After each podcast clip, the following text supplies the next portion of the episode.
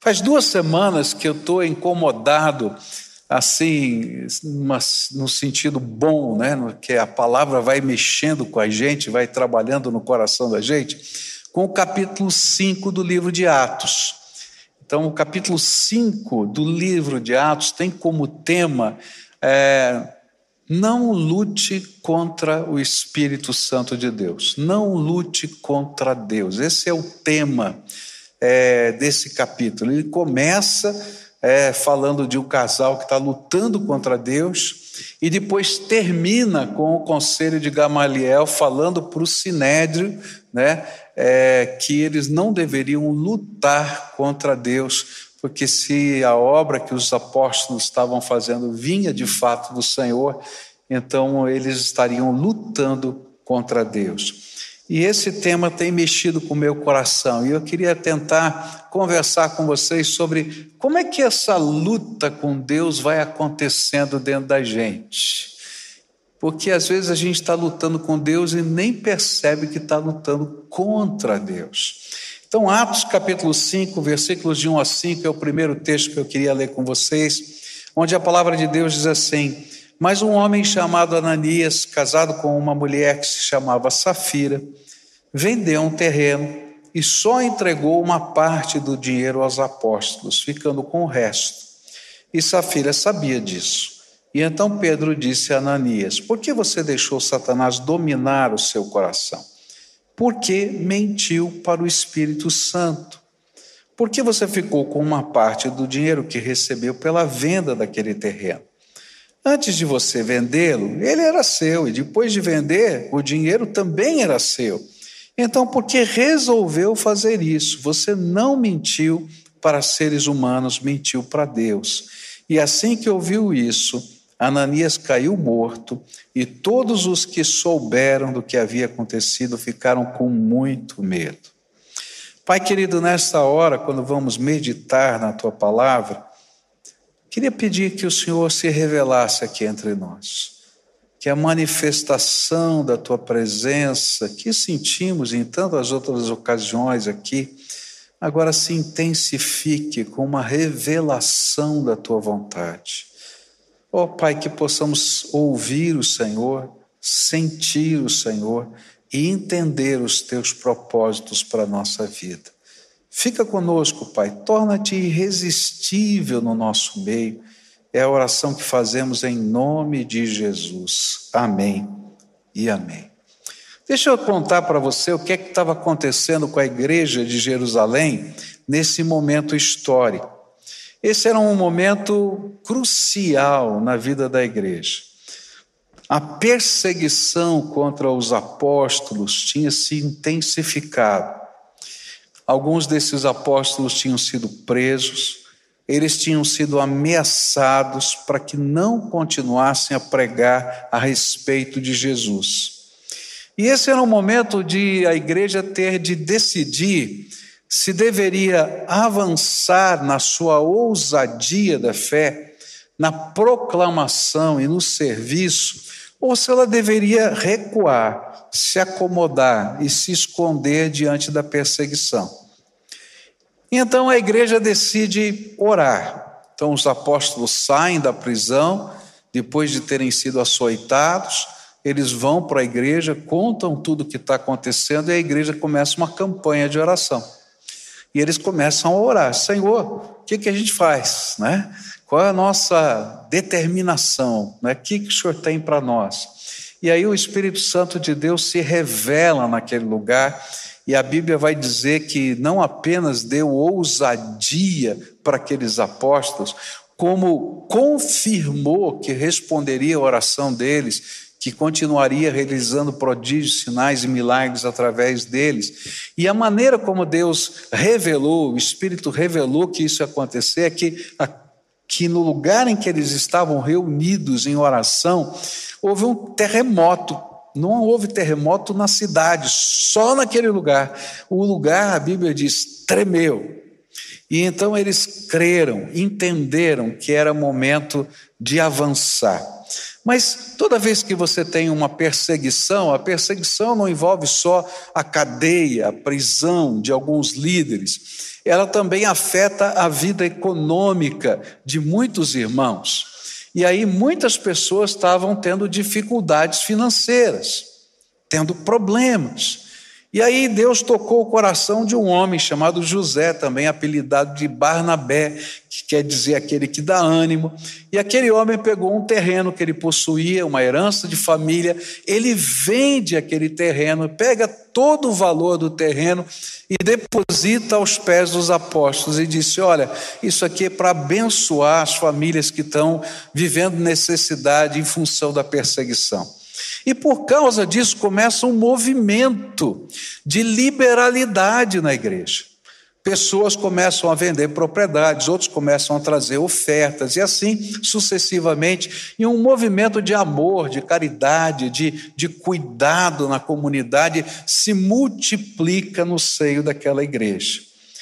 E a ideia que estava Deus dando para todo mundo é que não era tempo de recuar, nem de ceder diante das ameaças, da perseguição, das pressões econômicas que estavam vindo, e eles deveriam avançar com ousadia na pregação do Evangelho. Tá? E esse foi o momento de Deus ali. E é bem nesse contexto que aparece esse casal, Ananias e Safira. E Ananias e Safira, o que, que eles fazem? Foram movidos do mesmo sentimento de Barnabé de venderem a sua propriedade e de outros irmãos que estavam fazendo a mesma coisa e depositarem aos pés dos apóstolos esse recurso. Mas quando a grana foi colocada na mão deles, disseram: é muito. É muito esse negócio. É muita coisa, tal. E então eles combinaram entre si essa ideia que o texto dá, inclusive algumas versões dizem que eles realmente é, concordaram, ou eles combinaram, ou eles conspiraram, depende da versão que você tem, né? E eles então decidiram fazer o seguinte: a gente vai, entrega uma parte da grana, fazendo de conta que é tudo. A igreja vai ficar feliz, os apóstolos também, todo mundo vai achar que a gente é parecido com Barnabé, mas a gente guarda o nosso pezinho de meia aqui e fica em paz. E é nesse contexto que surge toda essa revelação de Deus. Ninguém falou nada com os apóstolos, mas o Espírito de Deus mostra para Pedro o que está acontecendo e vem um juízo de Deus muito forte. E a gente fica pensando, às vezes, quando lê esse texto, assim: poxa vida, mas o cara deu uma oferta, não é? Por que, que Deus julgou dessa maneira? O problema não era a grana, porque Deus não depende de absolutamente nada. Ele é o dono da prata e do ouro. Ele não precisa de dinheiro, ele não precisa de absolutamente nada. O problema era o perigo que a igreja estava vivendo quando a hipocrisia entra no meio dela. E é por isso que há um julgamento tão forte e tão veemente. Como é que a gente começa a lutar contra Deus? Como é que funciona esse processo revelado no capítulo 5? O primeiro passo desse processo vai aparecer no versículo 3. E então Pedro disse a Ananias: Por que você deixou Satanás dominar o seu coração? Por que mentiu por o Espírito Santo? Por que você ficou com uma parte do dinheiro que recebeu pela venda daquele terreno? A palavra de Deus vai dizer que o julgamento aconteceu porque algo começou a mudar na mente desse homem. E a palavra de Deus vai usar uma expressão aqui muito interessante na língua grega, que Satanás encheu, ou estava enchendo até completar Esse é o sentido da palavra grega lá. Né? Ele foi sendo cheio até ficar repleto. A mente de Ananias e Safira foi contaminada por uma ideia, por um pensamento é, que veio de Satanás. Mas esse pensamento ele foi dominando, dominando até completamente tomar o pensamento, a ideia, e esse pensamento se transformar em ação. E o sentimento que o inimigo estava lançando era: olha, dá para viver com Deus fazendo uma entrega parcial da vida. Tudo para Deus é muito. Se você der só um pouco, não faz diferença nenhuma, está tudo bem. Só que isso não está falando só de grana, isso está falando de vida, está falando de compromisso com Deus. Porque esse é o mesmo tipo de sentimento que Satanás continua a colocar na mente e no coração das pessoas. Então, a, o sentimento é mais ou menos assim: olha, se você puder dar para Deus uma área da tua vida, se você puder manter um lado do seu ser com a tua espiritualidade, isso já é o suficiente, está ótimo. Tem gente que não dá nada. Então você pelo menos ora, você pelo menos lê a Bíblia, você pelo menos tem respeito por Deus. Que maravilha, ótimo. Talvez até o pensamento que o inimigo lance seja um pouquinho mais enfático, e ele diga assim: olha, se você der muito mais, você vai virar um fanático. Para com isso.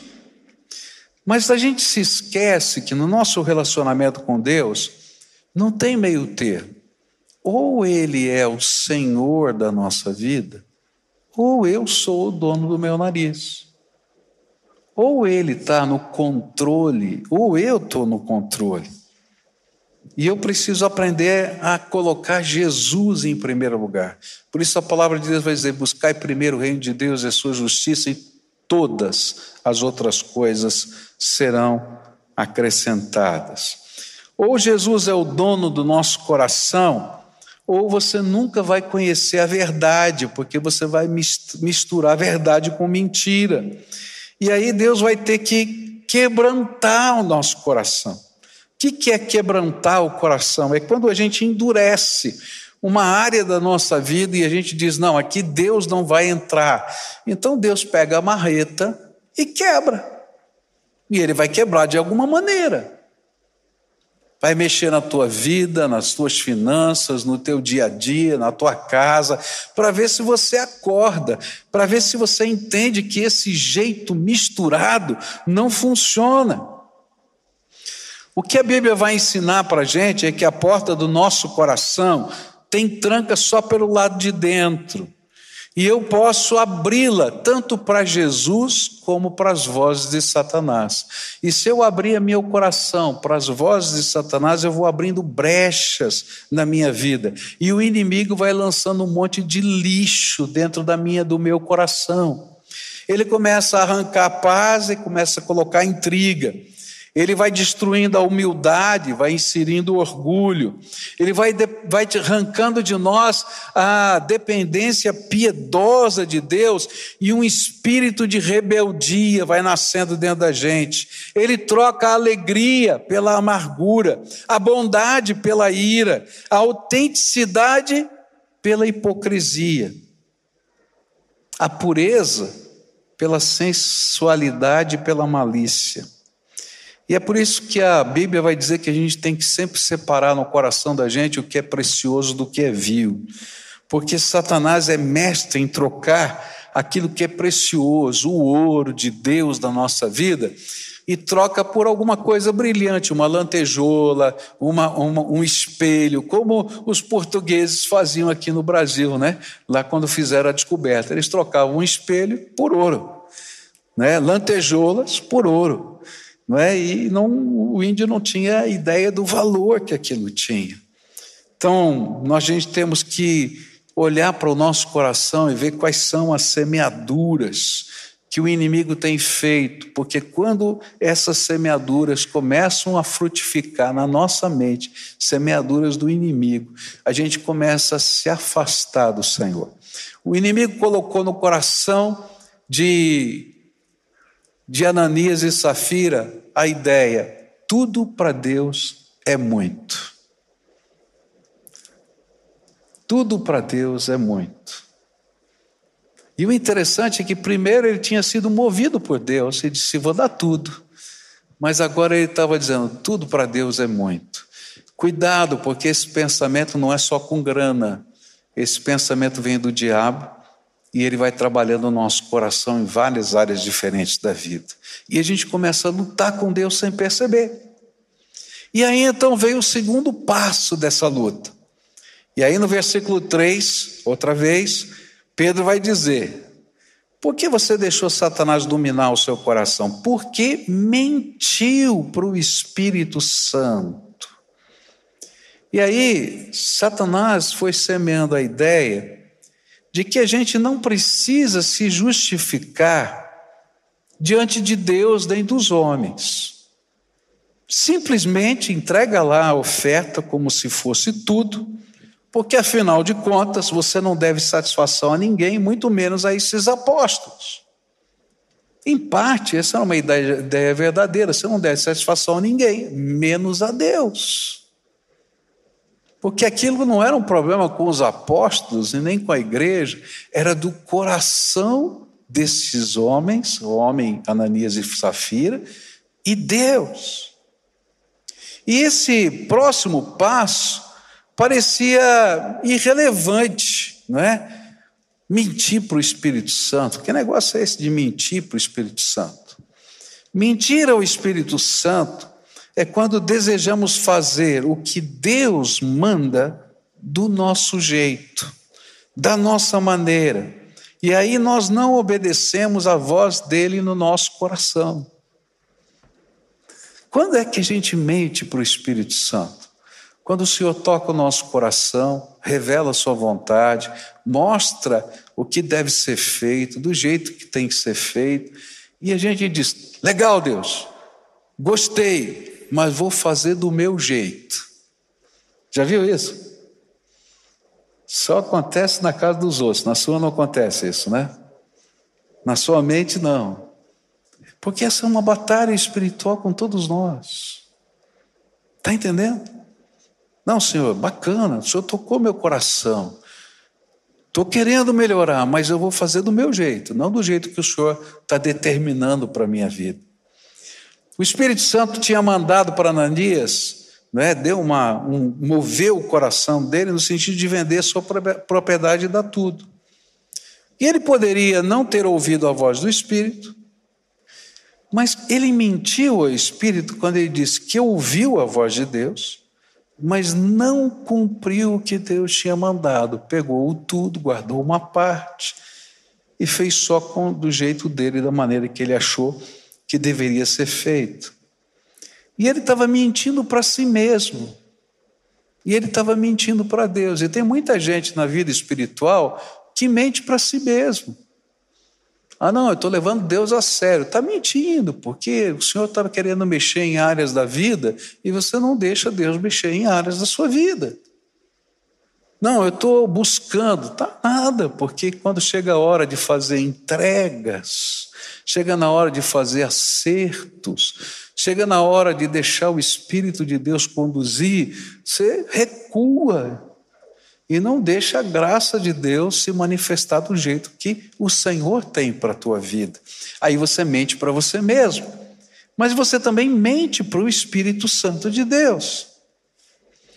E Deus teve que ser tão firme nessa situação, porque essa forma de engano geraria na comunidade o princípio da hipocrisia cristã aquele princípio que atrapalha a vida da igreja em qualquer época, em qualquer geração, de gente que não vive o que prega.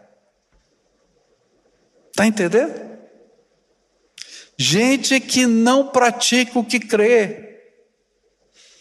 E aqui o que estava em jogo naquele dia, naqueles dias, era a autenticidade do avivamento que Deus estava derramando no meio da igreja. Se você continua lendo o livro de Atos, vai dizer assim: e não havia nenhum necessitado no meio dessa igreja. Está lá escrito. Fruto desse avivamento. Uma igreja que estava amando, que estava se preocupando, que estava cuidando, e de repente todo esse mover estava sendo colocado em jogo por uma hipocrisia velada, escondida, mas que Deus não queria aceitar e não aceitou. Da mesma forma que o avivamento havia chegado, esse avivamento de liberalidade, por um homem, a autenticidade poderia ser destruída pela influência de outro homem, Ananias. Assim como aconteceu lá no passado, em que todo o povo de Deus ficou travado no avanço da terra prometida por causa de um homem, de uma família chamada chamado Acã. Lembra da história de Acã? Que ele pega as capas, pega lá o ouro, e Deus disse: Olha, nada disso vocês vão pegar, e ele enterra, né, na, na, debaixo da barraca dele, e toda a obra de Deus fica freada, eles não conseguem avançar, enquanto aquele, aquele, aquelas capas e aquele, aquele ouro que estavam lá no fundo, no, enterrado na, na barraca dele, não foram revelados, descobertos, retirados, por quê? Porque isso estava fazendo mal para toda a comunidade. Da mesma maneira, o pecado da hipocrisia, o mentir ao espírito, ou se deixar contaminar pela mentalidade que é diabólica, ela freia a obra de Deus aonde a gente está. Na verdade, o que Ananias e Safira estavam tentando fazer era dar um jeitinho brasileiro na situação. A mente corrompida armou um plano para que eles fossem admirados pela piedade e consagração. Nós vamos pegar um pouquinho desse dinheiro, oferecer aos pés dos apóstolos como se fosse tudo. Ninguém vai ficar sabendo e seremos tão amados quanto Barnabé. Era pura hipocrisia, só aparência. Não era por amor aos necessitados, não era por amor a Deus, era puro egoísmo mentiroso. E a verdadeira motivação era o prestígio pessoal e o aplauso das pessoas. O que é que as pessoas pensam? Mas o que eles não percebiam é que eles não estavam mentindo aos homens, mas a Deus e ao seu Espírito Santo que sonda os corações. Quem pode mentir para Deus? Tem jeito da gente mentir para Deus? É loucura. O salmista diz, né? Tem jeito de se esconder de Deus. Se você subir ao céu, ele está lá. Se, se você descer às profundezas, ele está lá. E eu costumo dizer o seguinte: quando um crente, quando alguém que teme a Deus, está vivendo um pecado oculto, está mentindo para ele mesmo, está mentindo para sua família, está mentindo para sua comunidade de fé, está mentindo para o Espírito Santo de Deus. E Deus vai começar a trabalhar essa vida. A primeira maneira como o Espírito Santo trabalha, ele vai tocar o coração dessa pessoa. Vai dizer: sai dessa, dessa vida. Te chamei para ser diferente.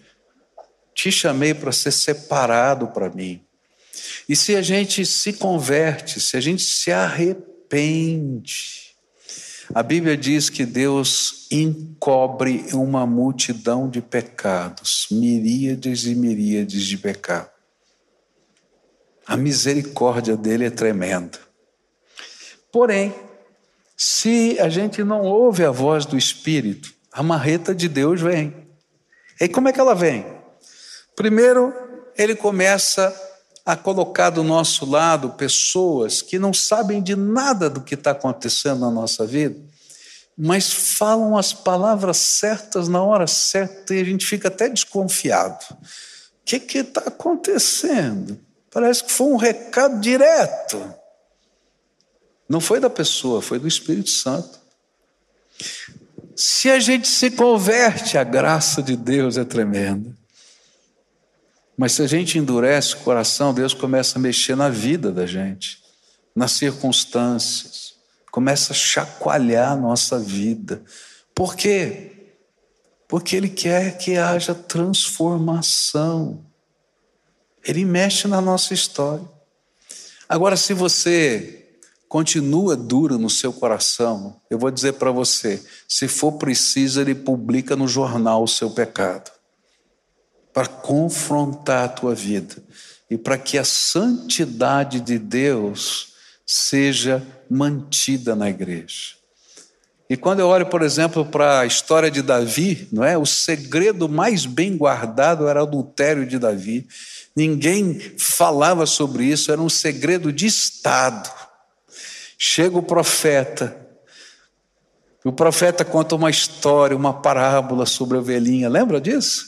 Conta da história da parábola da ovelhinha. E quando Davi fica irado com aquele homem que mata a ovelhinha de estimação do, do, vizinho, do, do empregado dele, ele diz: Esse homem é digno de morte. E aí, Natan olha para ele e diz assim: Tu és este homem. E ele começa pelo poder do Espírito, pela revelação de Deus, dizer todos os pecados que eram o segredo de estado de Davi na frente de toda a corte. Você fez isso, fez aquilo, fez aquilo outro, aquilo outro. Deus publicou no jornal o pecado de Davi por causa da dureza do coração dele. E ele continua fazendo isso hoje. Por isso Deus teve que julgar, porque Deus não aceita um culto hipócrita. Adoração só dos lábios, o falar que não corresponde à vida, o cantar de uma vida que não se deixa moldar pelo Espírito, o servir que espera, que espera aplauso e reconhecimento humano, a oferta que não seja consagrada, a oração de quem não sabe se restaurar com o seu irmão, e aí a palavra de Deus vai, vai dizer isso para a gente, né? Se você vai trazer a sua oferta né, e tem um problema com o seu irmão, deixa a oferta ali do lado, volta, se restaura com o seu irmão, depois continua a fazer o que você tinha que fazer. Porque a vida é mais importante do que as coisas. E Deus vai colocando na vida da gente algumas provas algumas marcas, você vai passar por elas, eu passo por elas, todos nós passamos. Você vai passar por provas de integridade. Você está lá no teu trabalho, vão te oferecer coisas, vão falar para você coisas, e você vai ter que pensar quais são os meus valores. No que eu acredito? Não, mas é trabalho. Não é trabalho, não existe vida lá e vida cá. Ou você é ou não é. Na tua família vão aparecer situações de confronto, de necessidade, de tentações, e você vai ter que colocar os limites. O Senhor coloca até na vida eclesiástica isso. Quando, por exemplo, ele ensina a doutrina do dízimo. A doutrina do dízimo é uma coisa muito interessante. A décima parte de tudo que você tem ou recebe não é teu, pertence ao Senhor. Essa é a doutrina. Na verdade, tudo pertence ao Senhor, mas ele diz: já que você entende que tudo é meu, me devolve a décima parte. E a gente pega aquele valor e entrega, não é? No templo. E a gente não tem controle sobre isso, porque não é nosso, a gente faz isso por fé e obediência. Da mesma maneira, a igreja faz isso. A igreja pega a décima parte de tudo que ela recebe e dá para a nossa denominação. E a gente não tem controle para isso. A gente faz isso como dízimo, dízimo dos dízimos, tá? E às vezes a gente vai numa reunião e chegam alguns líderes assim, mas pastor, a gente vai pegar essa grana, é muito dinheiro, a fundo perdido, será que eles sabem administrar? Querido, o dia que a gente duvidar do jeito de Deus fazer as coisas, a gente já se perdeu. A gente tem que aprender como igreja a fazer isso, cada um de nós a fazer isso, porque é obediência. Agora as ofertas, as ofertas é conforme Deus move seu coração, além do dízimo, e você faz isso com alegria, senão não tem sentido. e você faz segundo o teu coração. Então, se Deus toca o teu coração, você ajuda lá no iglu, você ajuda as crianças, você faz isso, faz aquilo. Mas esse é um mover diferente. Deus vai colocando essas coisas. São testes. Será que eu entendo que Ele é dono de tudo, de todas as coisas, e eu estou debaixo da dependência dele? Bom, teve mais um passo nessa rota de derrota, e para mim o mais complicado. Capítulo 5, versos 7 a 10 diz assim: E a mulher de Ananias, agora Safira, chegou umas três horas depois, sem saber o que havia acontecido com o marido.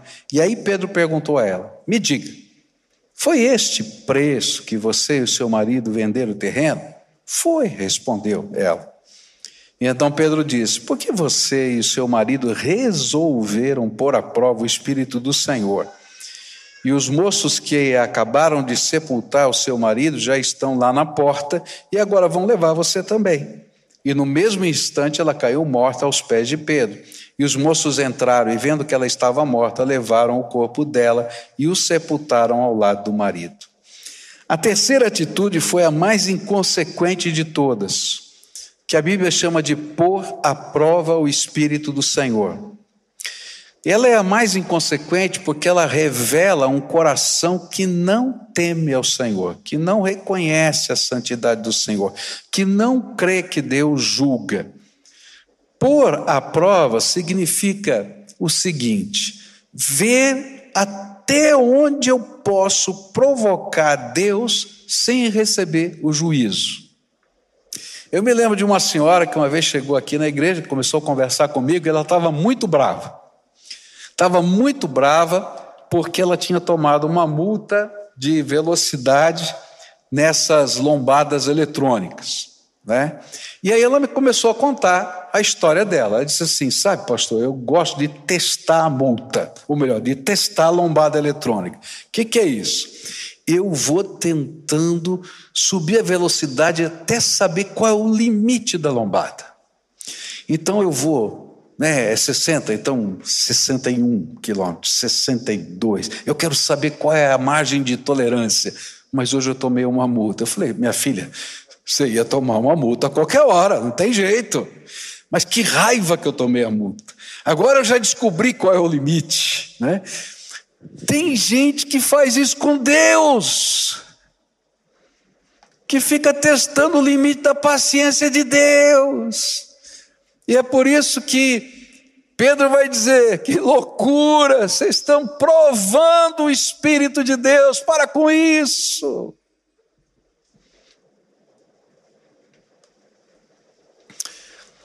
A gente se deixa nossa mente, nosso coração ser consumido, preenchido por Satanás até virar uma atitude. E depois a gente continua nessa atitude para ver até onde Deus aguenta a gente. Sem que a sua justiça, sem que a sua repreensão venha sobre a nossa vida.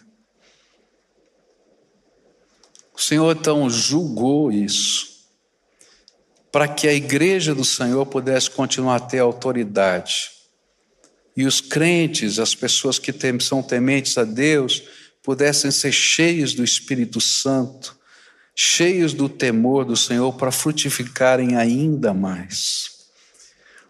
Provar o Espírito é loucura.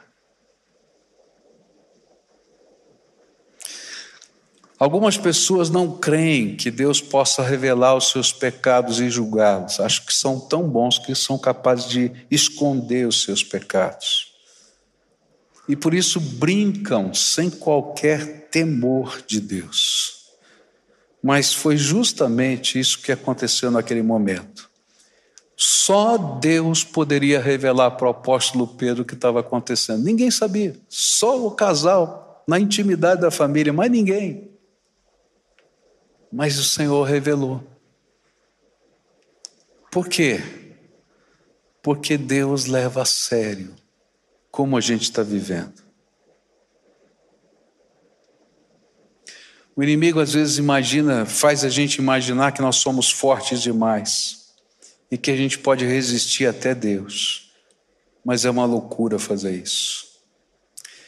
E eu termino, que o nosso tempo também já acabou aqui, com o final desse capítulo. E o final desse capítulo é como se fosse um apelo que o texto faz.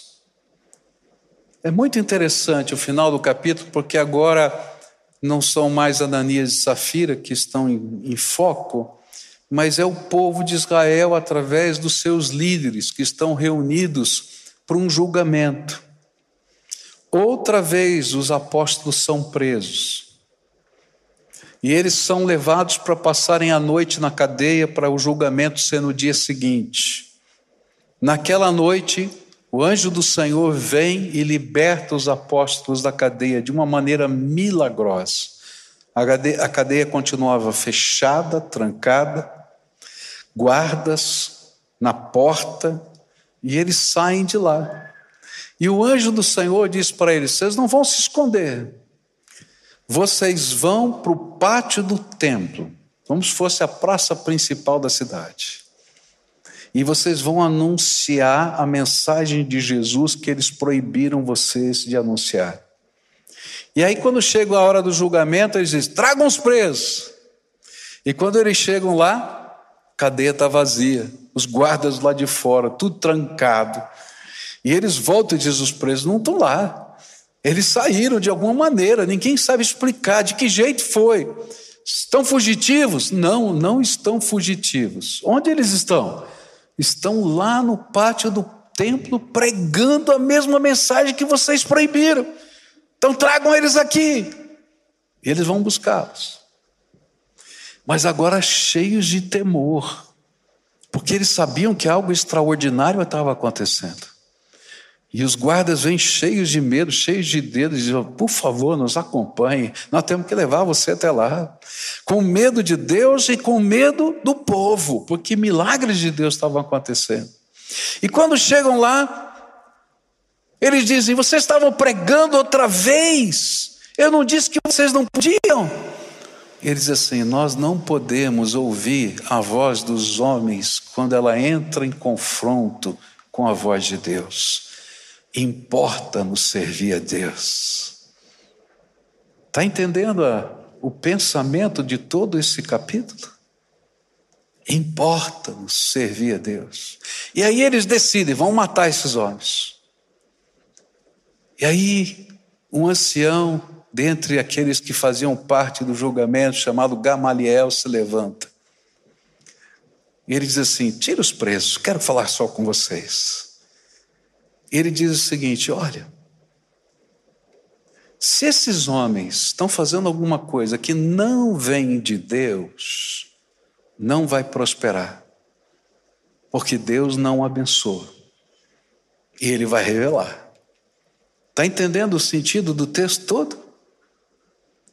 Mas, se eles estão fazendo alguma coisa que vem do Senhor, e nós tentarmos impedir, nós estaremos lutando contra Deus.